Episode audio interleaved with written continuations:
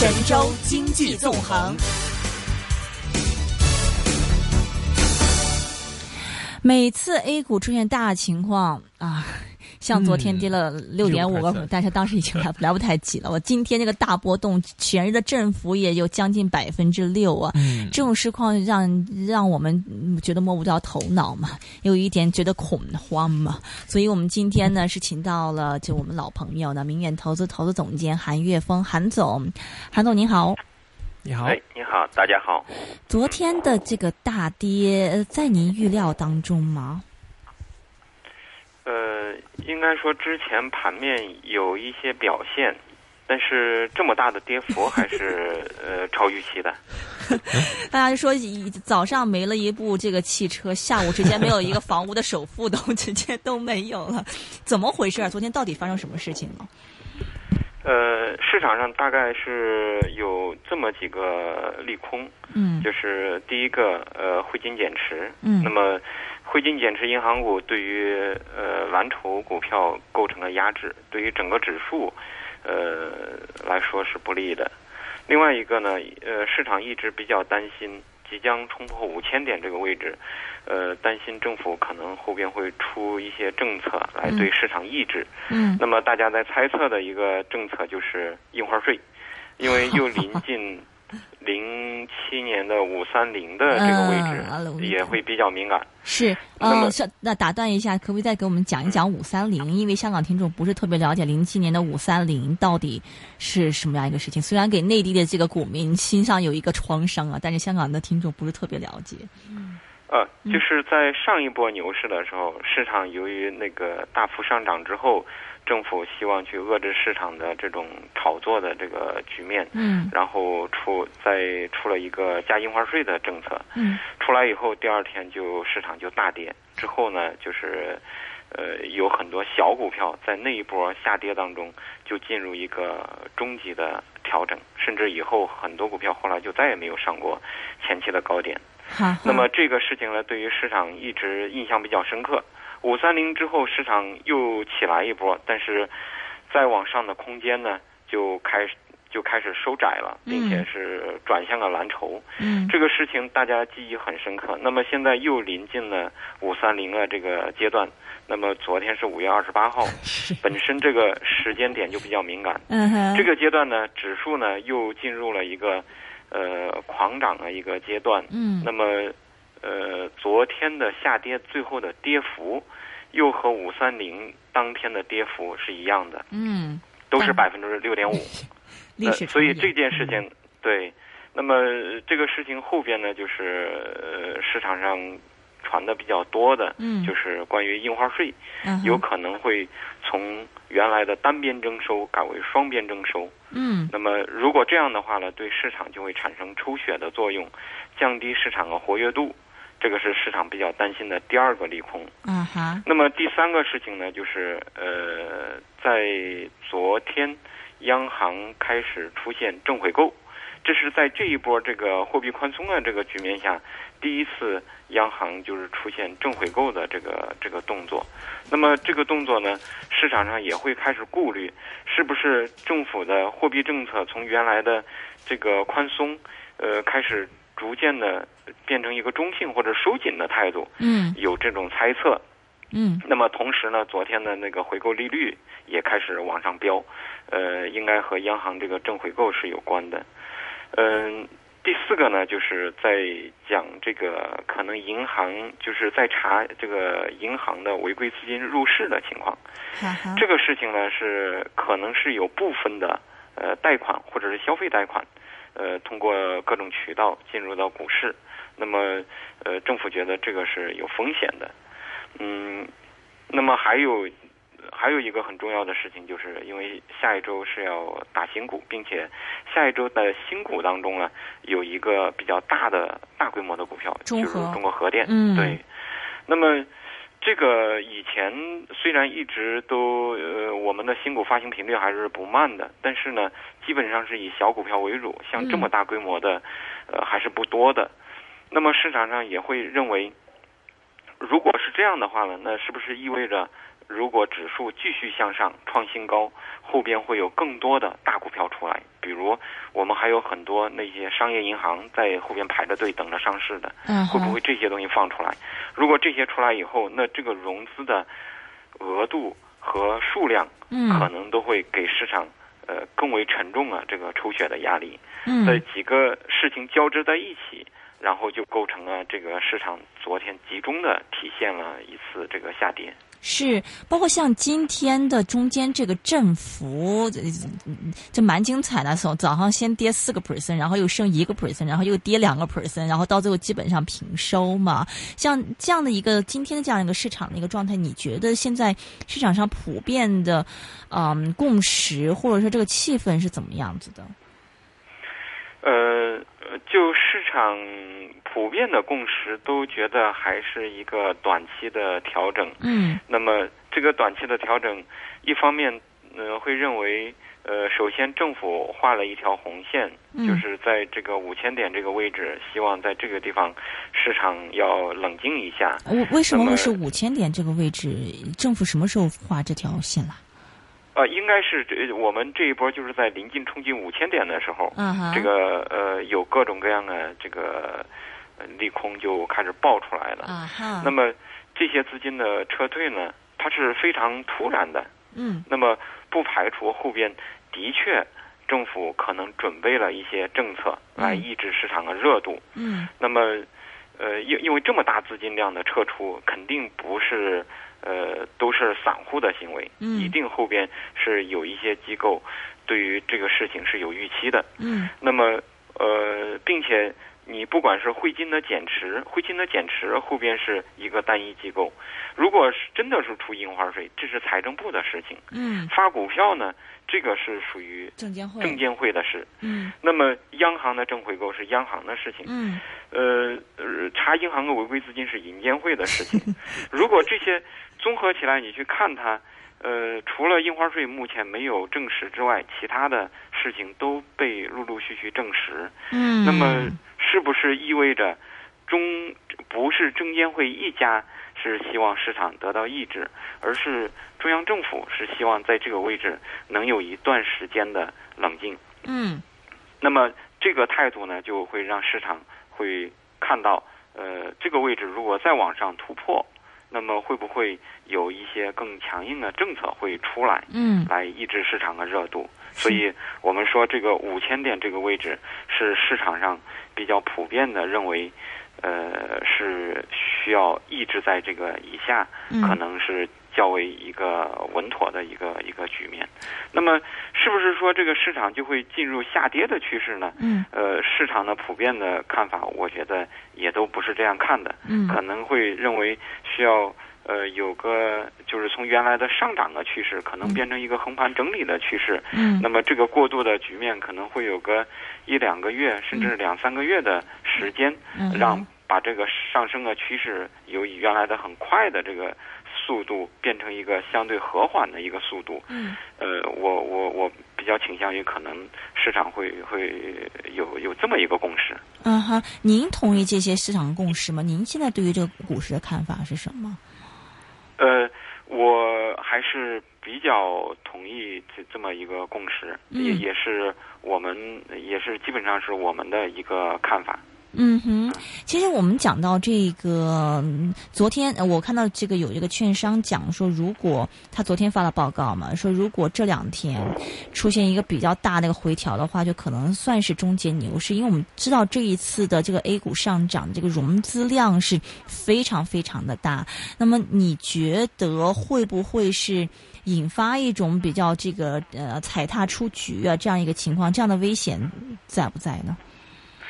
事实上，今天早上的市场的表现是出现了踩踏。嗯，这个踩踏主要是还是这个市场有一部分资金是属于高倍数的杠杆融资，嗯他们比如像一些呃伞形信托的这种配资，他们是一比一比二、一比三、一比四，甚至有一些甚至达到一比五的这样的融资。嗯哼，像这样的融资，在这两天的下跌当中，有很多会被消灭掉，嗯尤其是在一比三以上的，这这种是一定会承受了非常大的压力。那么，呃，是不是中间牛市呢？我觉得这个看法是呃比较偏颇的了，就是、嗯因为有一个方向是不变的，就是中央政府现在的方向呢，第一个呢还是要呃货币的情况方向上，我觉得并没有变化，还是嗯以宽松为主要的方向。嗯那么短期的正回购呢，我们觉得抑制一下市场的热度呢，呃，可能会让这个市场的利率水平会有所平抑，因为呃，现在我们知道，我们以前曾经谈过关于影子银行对于这个市场利率的拉动，嗯那么现在呢，影子给抑制住了，地方政府投资抑制住了。那么现在这样一个局面下，市场呢这个资金的主要的需求，在最近一段时间，主要的出入口就是在股市上，嗯就是有很多这个资金的，就是资金在向股市流动。这个时候，呃，像这些配资，他们实际上也一定程度上拉动了市场化的这个利率的这个这个向上的空间。嗯这这就导致政府实际上希望实体降低利率，把这个资金流入股市的这个这个愿望啊，有一定的相悖。那么抑制一下股市的热度，还是为了能降低市场的这个利率水平。那么如果是这个趋势不变的话呢，我们觉得这个市场的大趋势就不会有太大的变化，它只是节奏上呢可能会变得慢一些。那么可能在这儿休息个一两个月。呃，有可能又会启动，再会向上。嗯方向我觉得是不变的。另外一个，政府对于股市的态度，嗯我认为也没有发生本质的变化。嗯他只是不希望这个市场的流入的资金用太大的杠杆，然后呃，将来酝酿着新的金融风险。呃，但是我认为政府从今年那个两会之后，周小川当时在谈到说，这个呃股资金流入股市，他认为是支持支持实体经济的这个表态，已经说明了政府的态度，还是希望通过资本市场能够在经济转型，呃，我们的国企改革上面能够起到一个核心的作用。嗯呃，一个起到一个资源配置的这个作用。那么，所以说，我觉得只是抑制一下这个热度，它并不代表着政府和货币政策这个方向的改变。如果这个不变的话，那剩下的事情就是市场的供求关系会不会让市场下去？我们觉得呢，就现在虽然是在发股票，嗯呃，但是呢，就是包括汇金减持，嗯但是呢，我们觉得实际上往市场里流流入的这个资金的这个量呢，我们认为还是远远没有到达一个这个巅峰的一个呃阶段，何以见得？还会有，嗯就是因为我们现在流入股市。流入股市的这个资金，嗯主要的方向是原来的囤积在房地产，嗯囤积在这个呃储蓄，嗯。还还有囤积在之前的影子银行的嗯。这一部分理财产品的这些资金，嗯。这些东西，我觉得他们的趋势就是从我们在微观上所观察的这个趋势，并没有完全发生变化。那么在二十九号的时候，就是在就是在这这个这个呃呃不是就是呃二二十五号的时候，嗯这个时候我们的这个呃整个的保证金余额是大幅度的跳升的。就是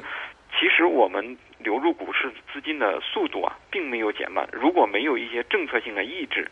我觉得这个速度还是会继续加剧的。嗯那么可能休息一下，呃，对于市场啊，会让它这个流速变得慢一点，变得和缓一些。同时呢，我们还有很多政策在开放这个外资对于中国的投资。嗯呃，最近在讲的这个这个三千亿的这个中外基金的这个中港基金的这个互换，嗯实际上政府的方向呢，还是要引水来进到股市当中。嗯我觉得这个趋势也没有变化，嗯，所以我认为大的方向并没有发生改变，是呃，只是短期的节奏发生了一些变化。嗯在这个过程当中，可能对市场来说，最主要的可能就是，呃，市场的涨的结构嗯可能会有一点变化。嗯嗯哼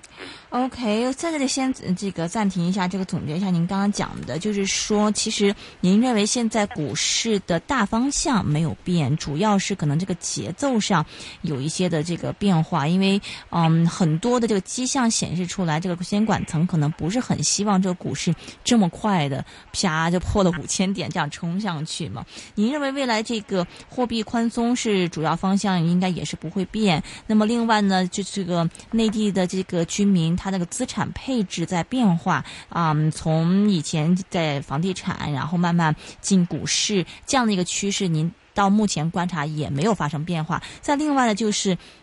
现在内地也不断的开放外资是啊，这个进入内地的股市嘛，所以从起码从资金进入股市这一方面，这个大趋势是没有发生变化的。不过我的问题就是在于说，比如说您刚刚提到的说，这个有一些原来囤积在房地产的资金进股市啊，然后包括这个外资引入外资啊，首先房地产市场最近在慢慢的好转，这是一个方面。另一方面，外资也不是傻子。你们把 A 股炒这么高，而且我这么一点点钱，每天 A 股两万亿，我进来也就几百个亿、几千个亿，根本玩不过你们。你觉得这个这个不会未来有什么变化吗？呃，第一个房地产的问题，嗯，对于房地产的问题来说呢，可能像一些中心城市，嗯，像。呃，比如像深圳，嗯，像这些城市，因为他们是移民城市，嗯，这些城市的房价呢，相对会呃，最近在恢复。那么，但是对于一些二三线城市，本身的供给非常大，其实里边仍然蕴含着呃很大的风险。嗯，那么这个也决定了这个未来的这个利率的趋势会向下走的。嗯，那么呃，我所了解的很多内地的。呃，很多人现在愿意把钱投在房子的，已经是在减少。哈哈，因为很多房子虽然在像深圳这样的城市房价在涨，但是内地的很多城市房价是涨不起来的。嗯哼，供给太大了。嗯嗯。那么从就是说，对于外资来讲，嗯，那么要不要投入到股市？是如果仅仅是看位置的话呢，我觉得呃。那外资显然是是非常的，就是这样去看的话，显然是有一些并不是特别专业的这种看法。嗯，我们要看到现在中国股市其实目前在发生一个情况呢，嗯，它并不是呃是静态的现在的上市公司，而这当中它在发生一些变化。主要的一个变化就是，第一个在做资产证券化。就是，呃，我们会看到很多上市公司，嗯，它现有的业务可能不行，嗯，但是呢，他们在通过并购，再去把一些未上市的公司放进来，这么一个过程是一个资产证券化的过程，嗯，呃，可能你现在的所看到的公司和两三年后，它可能就会有很大的区别。这当中呢，尤其是以国企为主的，嗯，有一些公司，嗯，他们的资产证券化的过程当中，可能是重新给。分配利益的一个过程，我们相信，呃，有一些外资会看到这当中的一些机会。比比如可以举个例子吗？比如说最近哪一些的这个国企有一些这种特别例子，可以可以分享一下吗？呃，现在已经已经发生过的，嗯，就是我们可以看到的，呃，就是我我们之前曾经举过的，嗯，呃，像那个呃深天建，深圳的。这个房地产公司，那么他之前的经营就是比较老的房地产公司，然后又没有新的土地储备，嗯，而房地产整体的行业又又面临着局限。如果去这样去看的话，这个公司显然是它只有一个存量价值，就是它手上还有多少资产，嗯，到底能不能变现值多少钱？嗯，但是这个公司最近做了国有企业改革之后呢，他们。做了一个混合所有制和员工持股的这个计划以后，这公司在发生变化。一方面呢，他们是在做一些外援的扩张，在增加他们的业务的这个这个维度。嗯。然后，比如他们想做养老，嗯，做环保，嗯，然后呃，利用原来的这些资源，然后再把他们原有的资产。提高他们原有资产的周转的效率，嗯，然后往一些未来的产业里面去投，嗯，这个时候这个股价就出现明显的上涨。那么，这一类的事情呢，我们觉得现在还还是处处于刚开始的一个阶段，后边会有越来越多的公司，呃，我我们觉得会出现这样的局面。嗯哼，OK 啊、除了刚刚您讲这个资产证券化，还有什么其他的？就您觉得可以吸引外资的一些地方呢？呃，就是未来呢，嗯就是还是中国本身要进入，如果进入大摩指数以后，那么本身海对于海外的这些机构来说，会面临的是要投资在中国，因为中国这么大一个经济体，在全球当中，呃，并且我是比较重要的这么一个经济体，嗯如果很多对于很多养老基金来说，你不投入在这样一个经济体，它是有缺失的。嗯哼，嗯哼，所以说，呃，未来的制度性的变化也会引入一部分资金进来。明白。OK，刚刚您提到说，现在您觉得这个涨还是会涨，但涨的结构可能会有区别。比如，但我们最近一直观察说，大盘的蓝筹股可能也就那样了。它这个这个创业板一直是非常强烈的一个上涨，这种情况还会继续下去吗？现在的情况是，有一部分创业板的股票在这一波下跌之前呢，已经有一些呃在调整的迹象，嗯就是呃之前的这种市场的一些龙头股，你比如像乐视网、嗯像金正这样的公司，都出现一个先于市场在调整的一个局面。那么这一次调整下来，有一些涨幅过大的股票也出现了一些这个呃放量，出现放量下跌的一个局面。就是嗯，现在来看呢，就是前一段时间市场出现一些，比如之前比较滞涨的一些消费类的公司，像伊利啊，你像今天像格力电器这样的，之前呃滞涨的一些公司，或者是估值水平偏低的这样的品种啊，又开始呃在往上走。那么它说明市场呢现在是觉得有一部分股票确实炒高了，呃过度高估了。那么这一部分资金呢会出来，但是还有很多股票现在位置并不是很高。嗯，那么这些资金可能会做一些重新的配置。那么在下一个阶段呢，因为市场大家会认为，呃，如果五千点这个地方过不去，嗯那么短期的指数行情可能就没有指望。那么可能会在结构上要去看哪些公司在近期会有什么样的催化，哈哈，这里边会存在一些投资机会。嗯，您说的这个五千点现在短期内难以迈过去，您是指多久呢？呃，不一定说是完全过不去，也可能是比如呃过了下一周以后资金回笼，可能市场又很强劲的反弹上去，但是呃我相信到那个位置可能又会开始担心政府会出一些政策再次抑制市场的这种上涨。那么嗯这个时间周期呢，我想着应该会有个一两个月嗯，会比较好。那等到如果说一两个月之后，经过一段时间消化之后，再冲到五千点，或者说逼近五千三这样的一个时候，那倒是您觉得这个中央可能会真的有一些像什么印花税啊之类的一些措施下来吗？我我觉得，如果是市场，呃，经过一段调整之后，呃，慢慢的爬上来，我觉得可能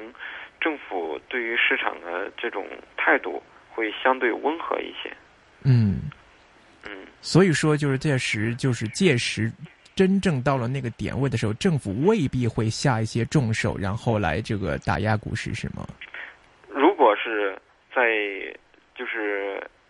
就是一两周内，市场又逼近这个地方，嗯我相信应该还会有一些东西出来，会让市场比较担心的东西出来。起码是，我想后边可能发新股的力度上，可能一些大股票就会开始变得多了起来。嗯嗯，那您刚才有提到说，现在的这个在这个 A 股方面已经呈现出一些板块可能落后的时候开始追，有的被过度炒作的板块开始跌回落的时候，您觉得现在的这个之后下一轮的这个什么样类型的板块会再次受的一个追捧呢？呃，我觉得可能会变得有一些像个股行情，嗯就是呃，比如公司呃，某个公司最近公布一个什么东西，可能会让市场会觉得公司未来在发生转型或者是什么的，然后就会涨得比较强。其实这两天的下跌已经开始出现分化，有一些股票是明显的资金在撤出来，有一些股票呢是很快的就又接近了新高的位置，所以嗯这里边已经在出现一些分化。所以说，接下来的话，A 股炒作的主要的一个内容还是说消息面嘛？比如说，可能今年是这个什么抗战胜利纪念七十周年，那可能军工板块在这个时间段可以炒一炒，或者说是之类的一些消息面嘛？呃，对，应该是属于个股行情。嗯哼，不过您刚刚提到是说这个国呃，刚刚您提到说吸引外资的一个方面有国企嘛，说这个国企现在做一些并购啊，说这个资产证券化这个力度蛮多的。然后您举的例子，比如说像这个升天健呐、然后啊、现在做一些一些员工持股啊，包括啊、做一些这个外延式的扩张啊。不过外面这个外资的投资者一般最最最关心的是说。这类的一些改革能否是提升这个公司本身的这个运营效率？就本身你去并购什么，当然可能短期来说令到你的股价的这个有有上升的一个空间了，但是长远而言，你觉得现在？比如说，国企在做一些兼并啊、收购啊，有助于提高他们这种运营的效率吗？有一些公司显然是是有较明显的会发生一些变化的。嗯。你你比如像最近，呃，紫光股份收购了华三，从惠普手上收购了华三，嗯显然是非常明显的改变了公司的运行的这个效率。嗯。它是从原来这个公司主业并不清晰的一个状态，变到了一个非常强劲的在全球有竞争地位的这么一个一个一个公司嗯，被收到他手上，那么它显然是出现了极大的变化的。我们觉得未来呢，这种事情会比较多，嗯。就是尤其是呃央企这个层面，嗯。可能会有比较多的这种这种东西出来，嗯整合、并购，嗯然后不管是在国内的，在它体系内的并购，还是说在在在外边做一些外延的并购，这个都存在可能。那么方向呢，对于一些大型的国企来说，方向肯定是要提高运行效率的，是因为他们并不是像有一些小股票是可能是存在一些纯粹是为了推动股价上涨，嗯那么以一个概念题材这种来吸引散户。嗯，对于大型的这个企业来说，我们相信会它的是更为战略的、更为长远的一些东西。嗯。呃，我我们相信会出来。比如说之前的一些国企上的一些合并嘛，然后外界就外资这边，因为我们经常跟他们做访，我们一些批评声音，哎，你们这样子一一合并，这不是就变得更垄断了吗？你更垄断的话，你就更没有竞争啊，更没有竞争的话，你们这个能力就越越越差，就是更更差劲啊！您怎么看呢？你是指哪个垄断？就就是就是说提是提高他们的垄断地位嘛。原来可能市场上有十家，然后你现在一一合并，你变成了五家，你竞争就越来越越少，然后你的这个 竞争力就可能未来就会受到一些压制。有一些外资这样子认为的，您您怎么看？他是这样的，嗯个案要个案分析了。嗯就是比如说中石油、中石化合并，嗯那我们是认为它可能是比是一个比较垄断的一个结果。嗯但是，呃，如果是其他的方式呢，像市场上现在有在传的，呃中铁中铁建呐、这类，呃呃，对对，像就是也市场上有在传什么中海油啊、中石化这样合并，它可能就是一个提高它运行效率的一个结果。嗯不同的不同的有不同的企业之间有不同的这个这个方式。嗯，所那么我我觉得呢，呃国企呢现在它的改革的方向也是个案分析的，就是它并不是一个呃全部都要做这种合并的这么一个结果。嗯。嗯。但是对于有一些领域合并了以后，可以减少这个内耗。嗯。我们觉得，就是从企业的运营效率来说，在我们觉得还是在提高的。那么在这当中，如果是他们又引入的一些外资，也引入了一些更更为健全的一个股权结构，那不是它这个、嗯这个运行的结果会更有效率吗？是嗯，那我们它可不可以不是完全的是以政府为导向的。嗯哼，嗯，那我们是不是可以理解为，比如说在国企重组或者合并的时候，遇到一些产业的上下链之间的合并的这些消息，应该说是会有利于到这些企业的效率，而不是说一个同类型、完全同产业链、同同位置的一个两个公司之间的合并，会更值得我们期待的。呃，应该是这样的，但是有一些过度竞争的行业，